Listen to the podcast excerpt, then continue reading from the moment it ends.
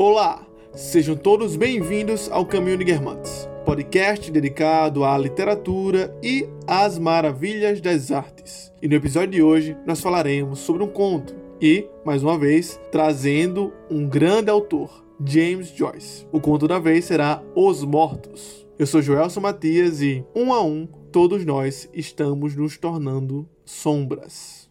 Oi, meu nome é Karen e nosso caminho pela vida é coberto de lembranças tristes sobre os mortos. Se vivêssemos a lamentar esses fatos, não encontraríamos o ânimo para seguir na lida entre os vivos. Olá, eu sou Viviane e a neve cai sobre todos os vivos e os mortos. Oi, aqui é Hector e não há teto tão hospitaleiro quanto o teto irlandês. Então é isso, estamos mais uma vez reunidos aqui no nosso podcast para falar mais uma vez sobre esse grandioso autor que cada vez que eu leio, mais eu gosto, James Joyce, né? O cara é um monstro.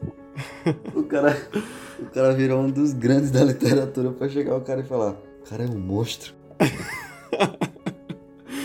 é, quero ver Ulisses aí. Boa. Mas Antes de ir para o podcast propriamente dito, vamos a alguns avisos. O primeiro aviso de hoje é que no próximo mês, se você está ouvindo o podcast no dia do lançamento, né? No próximo mês, mês de novembro, nós vamos discutir no Clube de Guermantes a obra O Médico e o Monstro, de Robert Louis Stevenson. Se você deseja fazer parte de um clube de leitura, é só você ir lá no nosso Instagram, o underline Caminho de Guermantes, entrar na nossa bio e clicar lá no grupo do WhatsApp. É gratuito, é só entrar, ler o livro e estar tá presente no dia, né? E como esse mês, o mês de outubro, tem uma certa temática de Halloween, de terror, nós escolhemos essa obra para discutir. Além disso, o nosso Apoia-se também está aberto lá no site do Apoia-se. Caso você queira se aprofundar nos clássicos da literatura, né, e ao mesmo tempo apoiar o projeto O Caminho Guermantes, vocês nos pagam um café e ainda recebe recompensas exclusivas, tais como a nossa principal, o caderno de estudos, que é um caderno que aprofunda os assuntos discutidos aqui todo sábado no podcast do Caminho de Guermantes. Além disso, nos siga lá no Instagram, ou underline Caminho Guermantes, como eu já falei. Lá você vai encontrar posts interessantes sobre literatura, filosofia, até mesmo psicologia, stories interativos. E se você quiser também discutir alguma coisa do podcast ou, ou alguma leitura sua, nós também podemos construir algum diálogo por direct, não se acanhe, é só falar por lá. E também, caso você queira algo mais aprofundado, nos busque lá no Medium. Digita no Google ocaminho.medium.com que você vai ser direcionado para a página do Medium, onde você vai encontrar textos, ensaios, reflexões, artigos sobre é, assuntos como literatura, educação e até mesmo filosofia e psicologia. Sem mais delongas, vamos ao podcast. Lily, a filha do zelador, estava literalmente correndo para lá e para cá. Mal havia levado um cavalheiro até a pequena dispensa atrás do escritório no térreo e o ajudado com seu casaco, a campainha enferrujada no hall tocou novamente e ela teve que correr quase em um galope pelo corredor vazio para abrir a porta a outro convidado. Como é de costume no nosso podcast, nós, normalmente, iniciamos falando um pouco sobre a vida e obra do autor por trás da narrativa discutida. Entretanto, como dessa vez estamos falando sobre James Joyce, é importante falar que nós já temos um podcast sobre ele, onde discutimos um retrato do artista quando jovem. Inclusive um podcast que nós nos orgulhamos muito de ter feito, tá muito bom. Escutem lá, né? Que nós falamos sobre a história dele, caso você queira saber um pouco mais sobre a vida de James Joyce. Agora, para falar mais aprofundadamente, volte no futuro e escute nosso podcast sobre Ulisses, que vai ter daqui a alguns anos. Volte no futuro. Aí sim, pô. Volte. Boa, gostei. Vai sair. Os Mortos, ele faz parte daquela coletânea Os Dublinenses, que foi publicada em 1914. É, é um conto que a gente está falando agora no Halloween, Acho que é por, porque o nome Os Mortos, né, costuma nos remeter a um aspecto sombrio, às vezes, não sei, fantasma, aquela coisa meio gótica. Mas na verdade, esse conto ele é considerado por muitas pessoas um conto de Natal. É, e por que isso aí? Porque ele se passa em um jantar feito na época de Natal. Alguns críticos dizem que ele não é um, uma ceia de Natal especificamente, porque o Natal na Irlanda costumava durar um período relativamente longo de tempo, aí sei lá, é, umas duas, três semanas, a época de Natal. Então esse jantar ocorreu aí, no final do ano. Mas, apesar de se passar no Natal, a temática dele não é exatamente o Natal, como você falaria, por exemplo, do, sei lá, Cartas ao Papai Noel, é, um canto de Natal, não. Mas ele é, remete a um sentimento muito comum que nos assola na, na, na data natalina, que é a nostalgia é, essa lembrança né, de pessoas que já se foram, essa reunião de família. Então, tem esses pequenos elementos aí que nos lembra assim esse clima natalino. Estruturalmente, o conto ele é curto, assim como a maioria dos que a gente já tratou aqui, ele tem um nocaute final, tanto é que a melhor parte do conto fica ali lá na, na, nas últimas linhas, né, nos últimos parágrafos.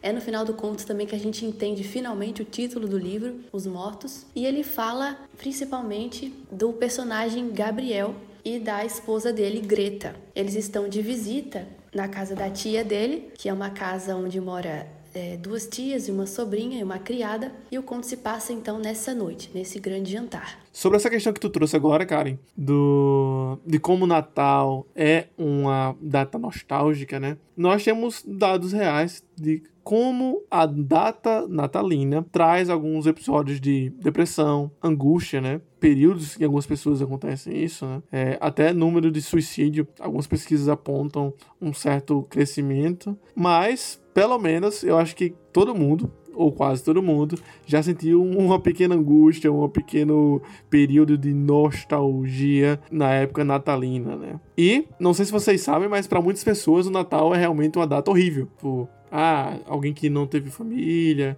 ou que é brigado com a família, separado, enfim. Outras pessoas que normalmente passam sozinhas mesmo, né? Sempre é uma, uma data infeliz para uma certa parte da população, em geral. Então, parece que há na data natalina um aspecto triste.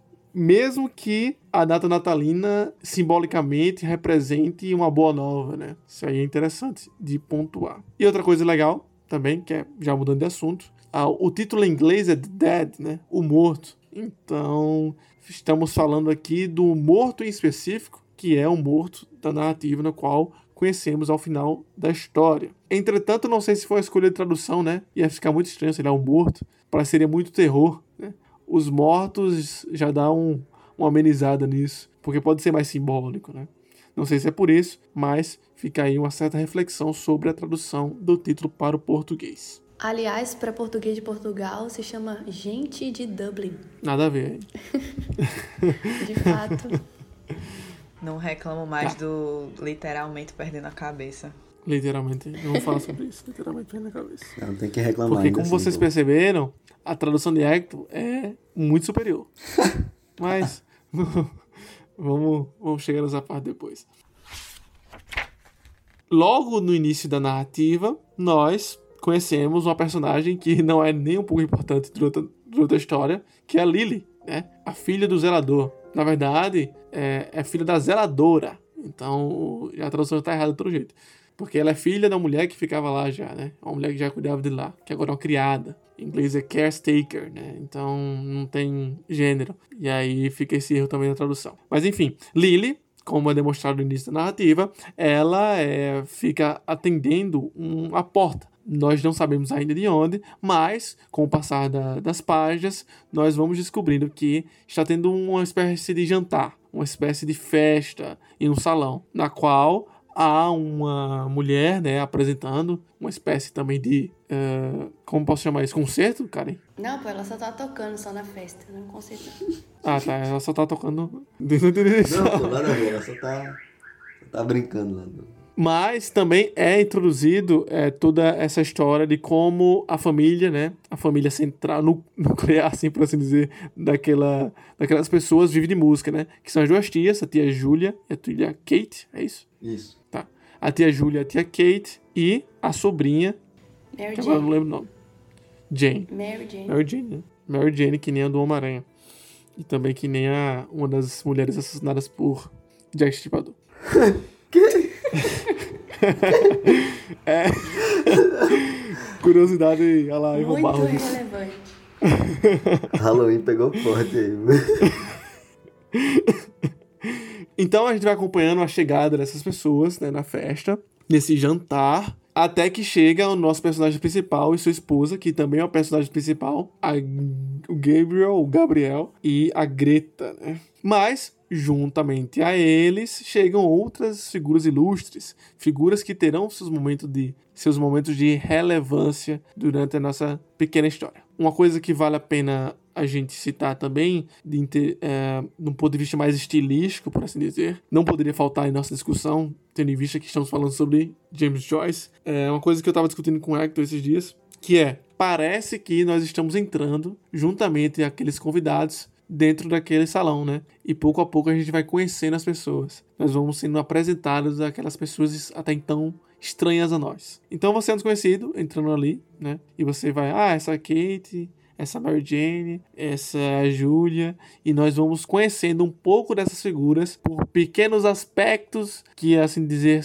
poderia até soar um pouco meio caricaturas dessas pessoas, por exemplo, a velhinha meio caquética que não sabe o que está acontecendo, é, a sobrinha solteirona, não, não fica claro se ela é realmente solteirona, mas aparentemente é isso, enfim. Pois é, o conto parece ter essa atmosfera bem familiar mesmo, aquela, aquele jantar de família que acontece todo fim de ano. E algo que me chamou a atenção é que a gente está acostumado, geralmente, né, quando os autores colocam uma cena em que há sociedade, em que há uma festa, você sempre vai ver ali as mazelas, você vai ver a hipocrisia, a falsidade. Toda cena de família reunida, é, assim, falando de modo geral, né?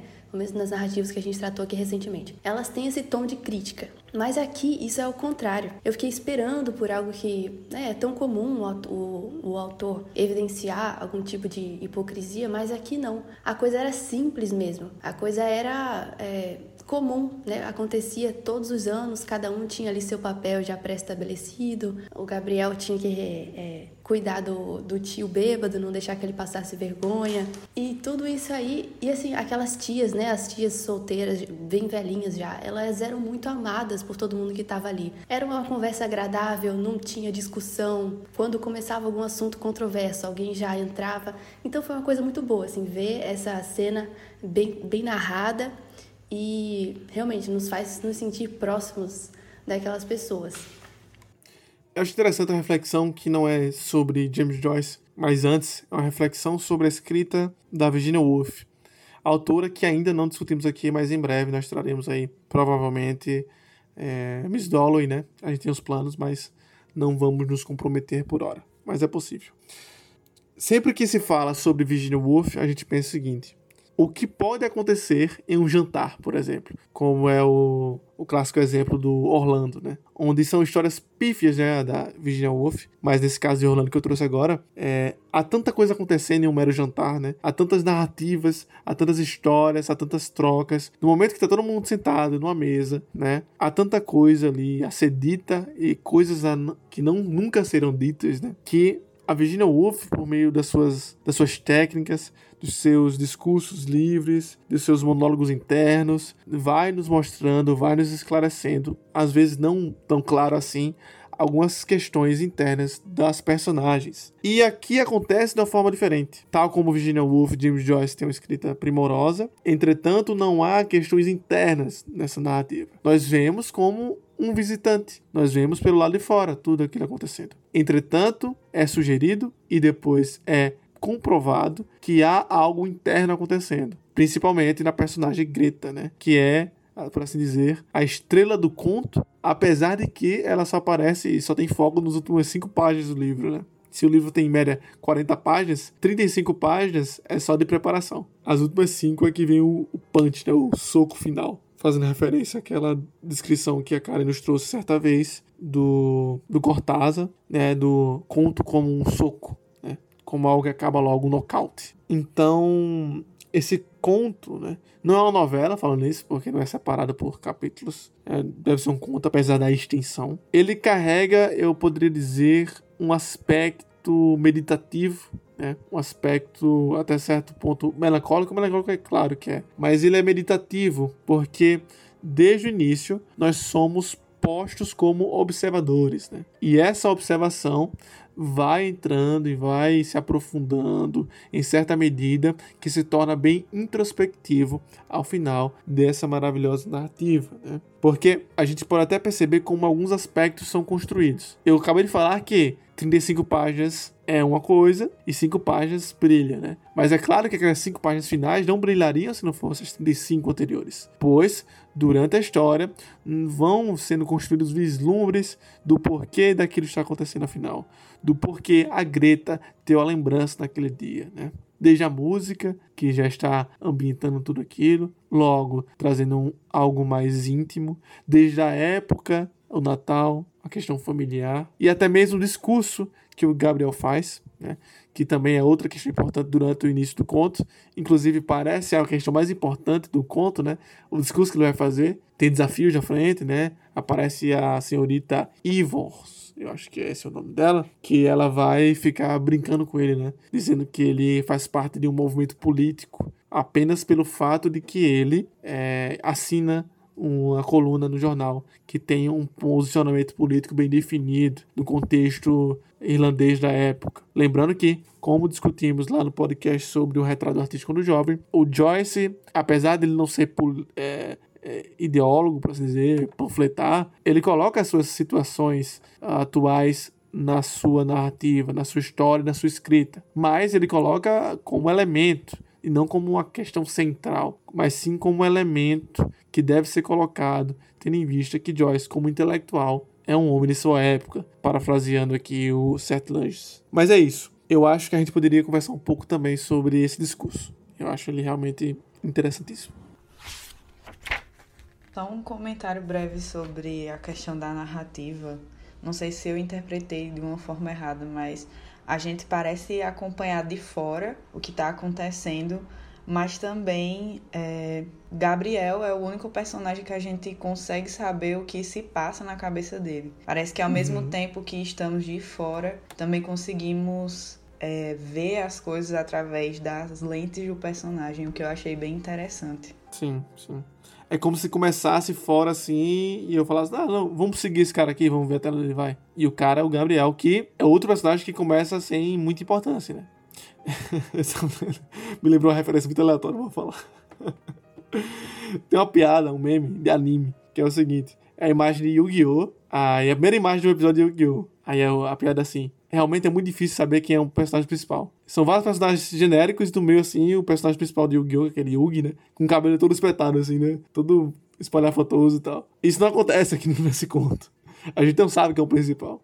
Pra mim, comecei a ler, o principal é Lily, a filha do, do zelador, que foi decapitada, né? Porque na minha tradução tá assim: Lily, a filha do, do zelador, estava literalmente perdendo a cabeça. Meu Deus. Então, esse jogo narrativo aí que tu trouxe aí, é...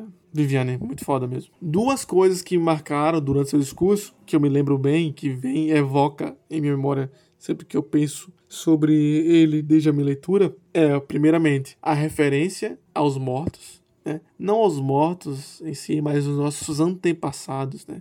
Como o dever que nós temos de respeitar a tradição, respeitar o legado que nos foi de deixado. E aí eu fiquei até pensando muito sobre isso pelo próprio projeto Caminho Guermantes, pois isso é uma premissa da nossa organização aqui, né? Tomar tudo aquilo que foi nos deixado, tudo aquilo que nos foi legado de herança pelos nossos antepassados. E isso, Gabriel, bate assim, ó, nós temos que respeitar tudo que foi deixado. Não é à toa que eles estão né, em uma festa tradicional, que é o Natal. Apesar da separação e da diferença do Natal irlandês, ainda assim é uma festa de tradição. Mas, ao mesmo tempo, o segundo ponto que eu gostaria de trazer, também vale a pena refletir sobre como nós devemos viver pelos vivos e não viver pelo passado. Né? Então, essas duas questões, apesar de contraditórias, devem ser pensadas para um bem viver, segundo Gabriel esse discurso. Elas são contraditórias, mas é exatamente dessa contradição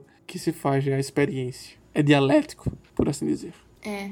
O tema do, dos mortos surge desde o comecinho, quando ele, vendo a Mary Jane tocar, ele vê um quadro que estava numa das paredes assim, que foi bordado pela mãe dele. E aí acaba surgindo uhum. ali o uhum. assunto, né, ah, da saudosa é, fulana de tal, que Acho que é por isso que o Gabriel era tão amado, né? Porque era uma irmã muito boa e todos amavam ela e ele acabou é, perdendo a mãe. Então a gente acaba sabendo que é, ela faleceu. E olhar aquele quadro, né, feito por ela, quando jovem ainda, quando moça, já começa a evocar no Gabriel essas lembranças. Mas afinal de contas, toda aquela casa é feita de memórias, né?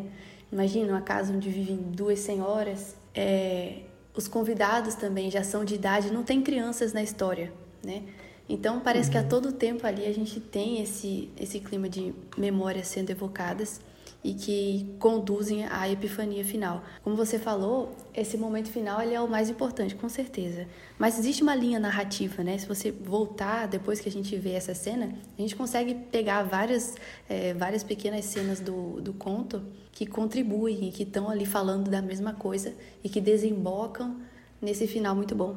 Sim. Isso que tu falou me fez refletir uma coisa, Karen. O Gabriel, ao final da conta, a gente vai chegar lá, ele fala sobre como, provavelmente em poucos dias ou em poucos meses, no máximo anos, alguns poucos anos, ele estará, né, no enterro, no velório da sua tia Júlia. Sim. Que é a mais velhinha, ao lado da Kate, né, que é mais nova, mas também é velha. E é triste, mas interessante fazer um exercício de reflexão de tipo, imagina essa história anos depois. Não a história, a casa, do ponto de vista da casa. Anos depois, todas as pessoas morreram. Essas pessoas foram esquecidas. Os seus filhos e netos foram embora. E tá lá aquela casa. Ser história e ninguém sabe. Né? Talvez alguém compre, talvez seja vendida e destruída.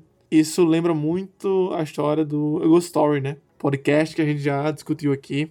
Um também dos que a gente muito gosta. E que fala sobre isso, sobre a lembrança e o tempo. E não é à toa, né? Quando se fala em tempo, a gente fala sobre a substância humana. Nada é mais humano do que o tempo. Ou pelo menos a ideia de tempo. Né? Essa Exato. percepção. Mas mesmo assim, né, como ele, como o Gabriel mesmo falou no discurso, ele não não se detém no passado. Afinal de contas, todo mundo sabe, todo mundo reconhece, né, que nossos antepassados estão debaixo dos nossos pés, mas nós estamos aqui, a gente precisa andar. Então ele fala que ele não permite que esse tom invada aquela noite e tal, e que eles estão ali reunidos, né, afastados desses afazeres diários, diários. Eles tomaram aquele tempo para estarem ali juntos, como acontece todos os anos, e tem aquele espírito de companheirismo, né? Eles são muito amigos. É... o Gabriel até compara aquelas três tias, né? As três graças que a gente tem lá na mitologia grega, que o Paris tinha que escolher entre as três. E ele faz essa referência.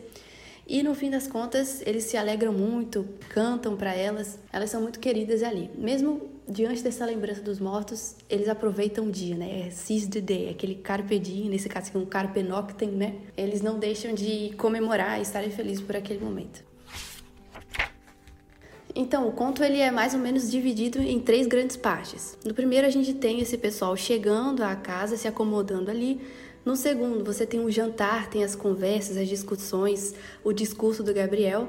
E no terceiro, a cena que abre essa terceira e última parte é o, um dos convidados, né, que por causa de algum problema na garganta se recusou a cantar e tocar no, durante o jantar porque a gente não comentou, mas esse jantar é como se fosse aquele sarau, que a gente até já comentou aqui em podcasts passados, que era muito comum.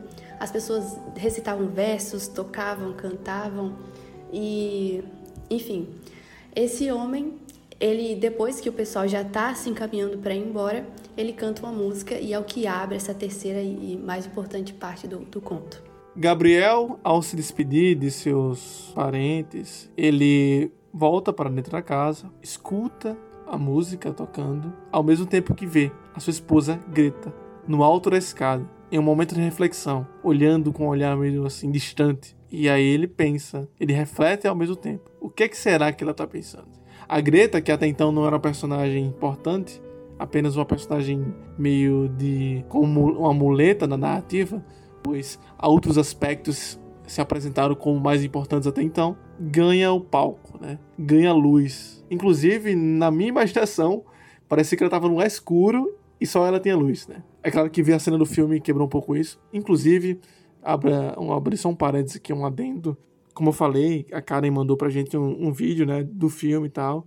Só que o filme não conseguiu passar a tristeza daquela imagem. Talvez a música sim, né? Porque a, a questão auditiva realmente tocou mais.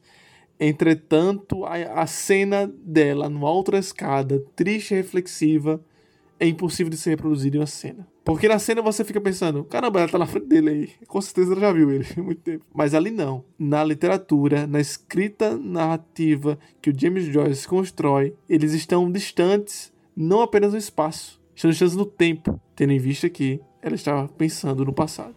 Isso é verdade. O Gabriel ele estava numa parte escura do átrio, né, que era aquela entrada da casa, e ele estava olhando para o alto da escada. E uma mulher, ele não reconhece primeiro que é a Greta, ele vê que Isso. é uma mulher, né, parada lá no topo do primeiro lance, também na sombra. Ele não conseguia ver o rosto dela, mas conseguia ver a roupa, né? Aquele salmão da saia que a sombra parecia fazer que era preto e branco. E depois ele se dá conta que é a esposa dele. Ela estava debruçada uhum. na escada, ouvindo essa canção. Só mais um ponto aqui interessante, como a escrita de, de Joyce, ela é sensual, vai falar sobre comida muitas vezes, né? E você fica até imaginando a comida e tal, o cheiro da comida, a variedade da comida. Depois vai falar sobre a cor do vestido dela. Mais à frente vai ser sensual no sentido sexual também, quando ele vai é, pensar nela, né? Porque eles estão indo pro quarto, nessa cena mais à frente. Enfim, os sentidos, né? São um foco aí na escrita do James Joyce, sendo dessa forma bem tomista, né? Tendo em vista que sua estética bebe de uma filosofia tomista. Só para complementar, é, tem um ponto também que eu penso que, como você falou, assim, Joelson, talvez a, o filme não tenha dado, não tenha captado tão bem o quanto que essa cena é melancólica. E eu acho que a explicação do porquê que isso acontece está justamente na estética do James Joyce, porque pelo menos pelo que eu percebo, é, na verdade, o livro só consegue captar essa melancolia pela descrição dele. Né? Então, a partir do momento que você está no ponto de vista lá do Gabriel, que em primeiro momento nem reconhece a esposa, vê sua roupa, e aí ele vai descrevendo a cena, ele faz uma analogia mental de que se ele fosse um pintor, né, ele iria fazer essa pintura, uhum. enfim. É, dá até o nome da pintura sem ela nem nunca ter existido, além da, da mente dele, da projeção dele. Então acho que a descrição que o James Joyce cria aqui nesse momento, ela destoa de toda a narrativa, pelo menos pelo que eu vi. É, e é isso que causa a melancolia, é justamente a descrição dele. Não é necessariamente a cena, não é necessariamente o, o objeto concreto, mas sim como ele faz a gente perceber essa cena. Uhum. Tem uma parte que ele fala Havia graça e mistério em sua atitude, como se ela fosse um símbolo de algo. Isso, essa parte é foda. como se ela fosse um símbolo. Porra. É isso. Você foi foda. É isso. Parecia, de... Parecia que era de mim que o livro falava. Porra. Não, eu, eu. Porra, eu comecei a gostar muito do personagem de Gabriel quando ele vai demonstrando toda essa, essa saudade, né? E é, é foda porque ele tem saudade do que ele vê. Ele tem saudade dos vivos. Porque ele não alcança. É a famosa crise que a gente discutiu algumas vezes já. Não consegue alcançá-la. E isso é meio que despertado por conta dessa cena, né? Porque, assim, durante o livro ele, ele vai comentando, né? Sobre a questão da, das tias. É, ele, de certa forma, tá um pouco distante ali, mas ele tem uma proximidade, porque aquilo ali já era um ritual que ele já tinha anualmente. É, ele já tinha o papel dele lá de cortar o pernil, de fazer o discurso. Então, uhum. de certa forma, ele tem essa proximidade, mas é esse acesso que ele tem ali, né? É, vendo essa cena que uhum. começa realmente a, a, dar frutos à uhum. imaginação dele. Tanto que depois disso ele passa, sei lá, umas duas, três páginas imaginando é, como que vai ser a volta deles pro hotel e lembrando do passado romântico que ele teve com a, com a esposa. Então, meio uhum. que acende todo o clarão que tinha nele ali. Tudo que a gente tinha visto Sim. só por descrições mais rápidas e mais rasas ele dá voz agora, né, depois dessa cena. É realmente como se fosse um símbolo, né? Ele teve acesso. Sim. E aí depois disso, é, meio que abriu a cabeça dele, abriu o terceiro sim, olho. Sim. Ele ficou super sensível, né? Foi, é, é, é muito intenso mesmo essa descrição que ele faz das memórias. Parece até um fluxo de consciência, né? Formalmente não é, só que é uma atrás da ah. É, eu comecei a ler esse livro, na verdade, em inglês, porque o Joelson comentou antes de tudo que era muito lindo, que a gente devia dar uma olhada. Então, a primeiro contato que eu tive com a história foi em inglês, ouvindo o audiobook. E eu não, não, tinha entendido muito bem que a Greta era esposa do Gabriel, porque ela é muito pouco citada no livro, né? Ela realmente não é uma, uma personagem assim tão importante no início. Então, quando chegou nessa parte da descrição, realmente parecia que ele não estava falando de uma esposa, ele estava falando de uma outra mulher, uma mulher que, que, viveu no passado, e depois que eu captei que era a esposa dele, né, ficou muito claro isso, que parecia que tinha uma lacuna muito grande, uma brecha ali entre aquele casal que eles foram um dia e quem eles eram agora. Então, nessa evocação de memórias, ele realmente tinha saudade da, dessa mulher que foi um dia, que já não era mais a mesma, mas que ao mesmo tempo, paradoxalmente, estava ali na frente dele, já muito mudada e muito saudosa. Então, os dois ali estavam né, nessa ânsia de saudade, né? Ela recordando um amor da juventude e ele, antes ainda disso, recordando um amor que era ela mesma há muito tempo. Isso aí é triste, né? Porque quando você está apaixonado por alguém, você faz uma projeção dessa pessoa, certo? Aí você começa a se relacionar com ela e tal.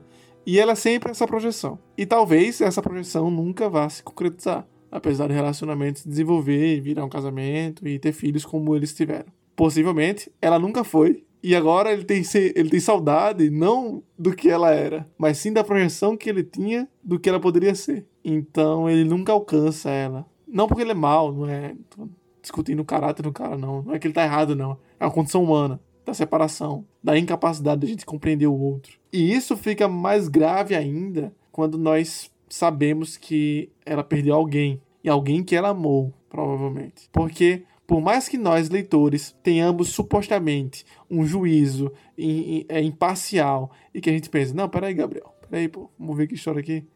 Mesmo assim, nós não conseguimos compreender a dor dela. E isso faz a personagem Greta ser extremamente real. Sim. Aliás, só um adendo, eu assisti o filme que o Joás comentou antes, que é o The Dead, né, do John Huston. E a Greta, que é a personagem aqui, a Angélica Huston, ela ganhou um Oscar pela atuação dela. E ela, assim como no livro, né, é muito parecido, é muito fiel o filme ao livro, ao conta ela só aparece no final do, do filme. Só que é uma personagem tão marcante que ela levou o Oscar sozinho, sozinha, é, por causa dessa cena. Caramba, muito bom. Mas aí, só pra ser fiel de vez, só com James Joyce dirigindo o filme, pô. é, mas apesar, o filme é muito bom, muito bom mesmo. Acho que você. Tô onde, Karen? YouTube. YouTube, show de bola. Já coloca lá no caderno de chutes. Tem uma parte ainda mais legal sobre a personagem, que é o diálogo que ela tem com o Gabriel. Que nesse ponto para mim foi, foi sensacional, assim, foi um ponto muito fora da curva dentro da leitura. É até um pouco mais do que o final mesmo, apesar do final ser bem marcante e tal. Por quê? Né? Porque naquele momento que ela conversa com ele, a gente tem um diálogo 100% honesto. Foi o diálogo mais honesto que eu já tinha visto, assim. Uhum. Ela em nenhum momento tenta... Em que momento? O diálogo que ela tem com o Gabriel, que ele vai perguntando, ah, mas você tá inquieta, por que, que você tá assim e tal, depois ah, que eles sim, voltam... na carruagem, né? Não, não, quando eles já estão no hotel, aí eles conversam, né, ele, enfim... Sim. Ele ainda tá devaneando lá, né, pensando nas, nas fantasias dele, e aí ele percebe que ela tá meio distante, assim, aí ele pergunta, ah, você tá meio inquieto, o que é que tá acontecendo? E ela tem um diálogo ali 100% honesto, ela em nenhum momento tenta omitir nada para ele. Sim. É, conta 100% do que é que aconteceu e deixa super claro que ela nunca superou aquilo, entendeu? Tipo, uhum. não é como se ela fizesse, ah, então, isso aconteceu no meu passado, eu lembrei dele, mas agora já tá tudo bem. Não, ela se permite viver todo aquele é, aquela nostalgia que ela sentiu naquele momento. E ao mesmo tempo, o Gabriel, já naquele primeiro momento ali, né, ele tem um, um barco inicial, ele fica meio atordoado. E depois ele também entende que faz parte da nostalgia que ela estava sentindo. Então, é, eles se entendem completamente em um momento onde cada um tem sua fragilidade ali. E cada um tá passando por um sentimento de nostalgia muito forte provocado por conta daquele, daquela música e do clima natalino, enfim, festivo. Então, foi um ápice para mim porque mostra muito desse desse intuito, né, que o pelo menos parece que o James Joyce teve nessa escrita, é, não só de reforçar a questão de, sei lá, a mesma neve a que cai para os vivos e para os mortos, mas principalmente que enquanto estamos vivos, também temos que entender qual é a sensação que os vivos têm em relação aos mortos e como que isso reverbera na nossa própria relação entre vivos, tá ligado? Então, foi um ponto muito forte para mim, porque essa cena é muito, muito marcante. Ele entra com expectativa, uma fantasia que ele tinha, ele quebra completamente e ela sustenta isso a partir de um diálogo de honestidade. Sensacional. É muito bonito. É, realmente, isso é, isso é foda. Porque ele chega com essa expectativa toda de reencontrar o seu antigo amor, né? Ali, e também, como eu falei, do ponto de vista mais sexual mesmo, né? Ele vai olhando para ela, né? Pela escada e tal. Aí chega esse momento aí. Muito bom, Hector. Só discordo da coisa, você falou, eles se entendem totalmente. Totalmente não. eles se entendem. Tem sempre uma crise, né? É, sempre uma crise, sempre uma crise. Uhum. É, mas uma coisa que, que tu falou agora, que eu me lembrei, que tem um conceito de claritas que não tem exatamente a ver com luz, mas eu lembrei de claritas também, que é da estética atomista, que é tomada pelo, pelo James Joyce, mas a questão da iluminação, ela atravessa também todo o conto, desde o começo. Claro que não, não lembro de ter realmente isso no começo, mas eu imaginava, né, lustres assim, uma coisa mais antiga. Depois a gente vê a cena dela na na escada, na qual o Gabriel tá na parte mais escura e ela também tá com o rosto coberto pelo escuro e com apenas a parte de baixo do corpo na luz. E depois, no final, eles estão no hotel e ele fala: Ah, não precisa de luz, não, né? Então, aquela cena final é iluminada apenas por uma janela. Então Exato. o quarto é escuro, da pouca luz que, que vem, se não me engano tá de manhã, né? Mas tá escuro pelo inverno. Pouca luz que entra pela, pela janela é que ilumina aquela cena. É tudo muito meio obscuro, literalmente. Você tava falando aí, Joelson, eu acabei de bater o olho aqui em uma parte que tem a ver com essa questão da luz, que ele diz que instintivamente virou as costas mais para a luz, para que ela não pudesse ver a vergonha que lhe ardia na testa. Sei, parece ter muito uhum. a ver com essa questão de a cena ela se passar num, uma coisa mais melancólica, sombria, mas que ao mesmo tempo impulsiona ele para a verdade, para a luz. E ele reconhece as verdadeiras intenções que estavam no coração dele. Ele fala sobre a luxúria, né, dele idealizar essa pessoa que ele se apaixonou e que talvez nunca foi a Greta real, mas que ele tem esse momento uhum. de choque, né? Parece perceber isso. Sim. E essa questão da luz combina totalmente com o sensitivo, né? O sensual que eu tinha trazido anteriormente. Sobre como o ver, né? Tá conectado com isso. O Gabriel, que subiu as escadas desejando ver o corpo dela despido, no final vê a alma dela despida, né? A iluminação foi diferente. E outra coisa também é que parece que só nesse momento ele reconhece que não conhecia ela de fato, porque Logo depois, umas páginas depois, ele vai falar que talvez eles nunca tivessem vivido realmente como marido e mulher. Então, nesse momento de honestidade é que eles se reconhecem, ele reconhece a verdadeira Greta também. É. É como se comparada essa essa paixão que aconteceu há tanto tempo e ela nunca esqueceu, ele teve vergonha de si mesmo, né? Quando ele se olhou no espelho, ele não se reconheceu como marido. É como se como se fosse um ciúme, mas não é aquele acesso de ciúme infantil, né? Ele realmente entendeu ali, ele, ele viu, ele abriu-se, né, para aquela confissão, para aquela alma que estava ali na frente dele. Tanto é que ele também confessa depois que isso era amor. Ele, ele dizia: Isso com certeza foi amor, porque foi tão forte, ela nunca esqueceu. E ele nunca sentiu isso por mulher alguma. Então foi. É uma confissão pesada, né? Mas, ao mesmo tempo, eles estavam ali, né, nesse tempo todo e construíram coisas, construíram uma família. E ele ainda amava. Pelo, pelas descrições que ele faz dela, desde o início, quando ele está descrevendo o discurso, que ele lembra das cartas que mandava para ela, mesmo que não, que não é essa paixão, né, se comparada àquela paixão infantil né, da adolescência dela, ainda é amor, mesmo assim. Karen, você tem esse trecho marcado? Não quero escolher você, mas talvez eu tenha lido errado eu tinha entendido nesse trecho que o que ele sentia por ela, ele descobriu ali que era amor de verdade. E que ele nunca tinha amado outra mulher da mesma maneira. Puxa. Eu li errado. Tomara que seja isso. Deixa eu procurar aqui. Não, Viviane, Viviane balançou a cabeça. eu entendi errado, o que Karen falou também. Que ele nunca havia amado nenhuma mulher daquela forma. Como ela amou o carinha lá. Que ainda falou o nome dele ainda é... Michael Fury. Achei, ó. Lágrimas generosas encheram os olhos de Gabriel. Ele nunca sentira isso por nenhuma mulher, mas sabia que o sentimento assim tinha que ser amor. Ainda não ficou claro pra mim. Continua amigo. É. Não, ele tá. Tipo, ele chorou e. Não, ele ficou triste por causa disso e reconheceu que o sentimento que ele tinha não era um amor verdadeiro. Mas aquilo que ela tinha por esse homem, por esse jovem que morreu, e o que ele sentiu por ela, aquilo sim deveria ser amor. Porque Sim. ela vai falar um momento que ele vai né, naquela cena da chuva e ele já tava com a saúde debilitada. E ela fala aquela frase, né? Uhum. Que ele morreu por ela também. Sim, sim. Acho que é por isso. Real, real, real, real. Sim, é. Nesse ponto de vista, realmente, é. Acho que eu li errado. A tradução também não ajudou. Ficou um pouco ambíguo na minha leitura, sabe? Mas entendi sim. Porque realmente faz todo sentido no contexto. Real, real. Mas voltando, Michael Fury. Esse é o nome, né? Do, do dito cujo aí. Do cara que ele tem ciúme. Inclusive, caramba, com... como concorrer com o morto, né? Isso explica o fato dele ter se sentido tão humilhado e ter se sentido outro, né? Da história. É. É, mas ele é realmente o outro, né? Ele chegou depois. Ele é só um, uma nota de rodapé. Mas peraí, ele tá, eles estavam casados e tinham filhos. Isso é a coisa mais importante. É, exatamente. Mas não superou, pô. Superou. Acho que isso relembra o discurso dele, né? Que se a gente viver no passado, não tem ânimo pra seguir em frente. E eu acho que esse momento que ela passou ouvindo a música despertou isso nela. E ela precisa ó, olhar pra frente, pra o que ela tem, pra esse casamento, pros filhos. Uhum.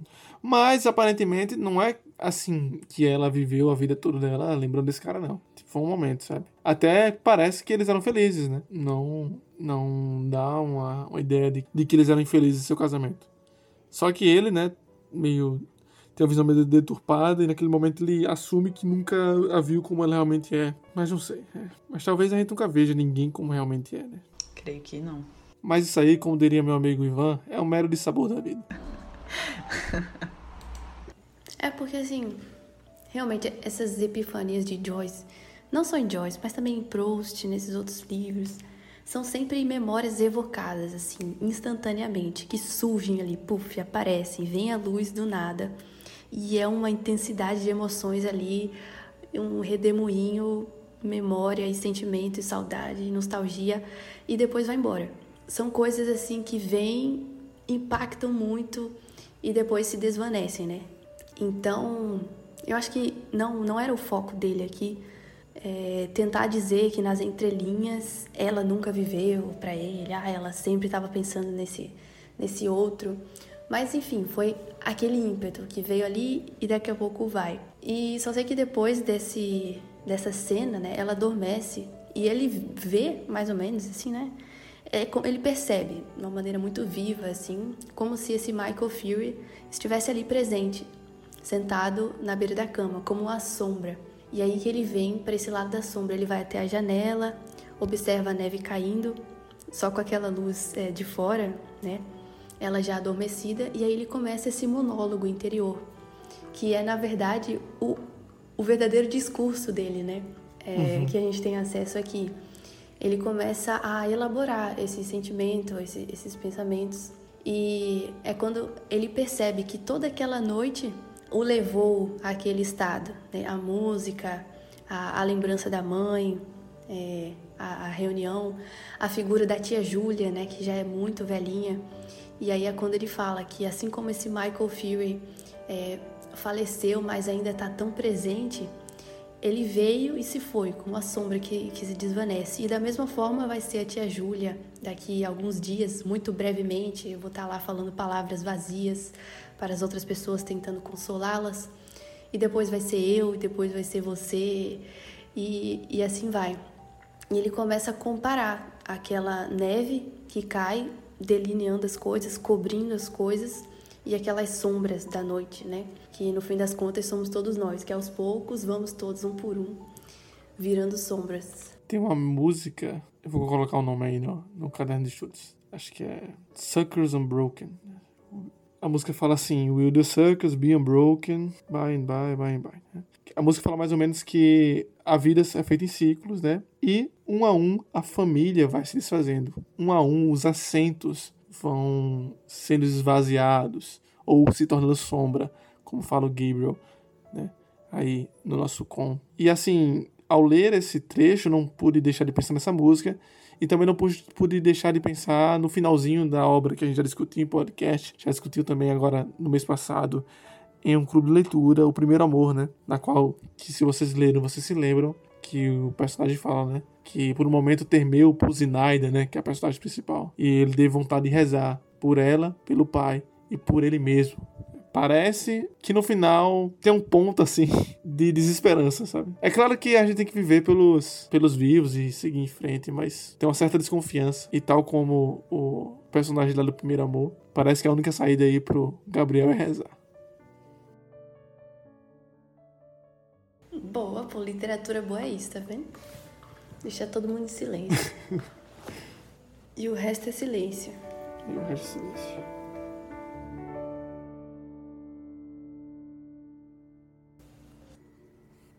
Ela espalhava-se densamente sobre as cruzes tortas e os túmulos, as pontas do pequeno portão, os espinhos estéreis. A alma de Gabriel desmaiou devagar enquanto ele ouvia a neve caindo levemente sobre todo o universo, e levemente caindo como a descida ao seu fim derradeiro, sobre todos os vivos e os mortos.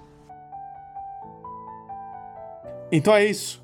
Esse foi mais um episódio do podcast do Caminho de Guermantes. Antes de finalizar o nosso programa de hoje, gostaríamos de agradecer aos nossos apoiadores. Fica aqui o nosso muito obrigado a Diego Ranier, o Ariel da Silva, ao João Vinícius, ao Derek Guerra, ao Ivan Barros, a Simone Souza, a Esté Stephanie, ao José Guilherme, ao Fernando José e a Maria Ângela mais uma vez, muito obrigado. Com o apoio de vocês, nós conseguimos ir cada vez mais longe e levar a literatura, assim como as maravilhas das artes, para cada vez mais pessoas. Até a próxima semana com mais um livro ou mais um tema e muito mais literatura.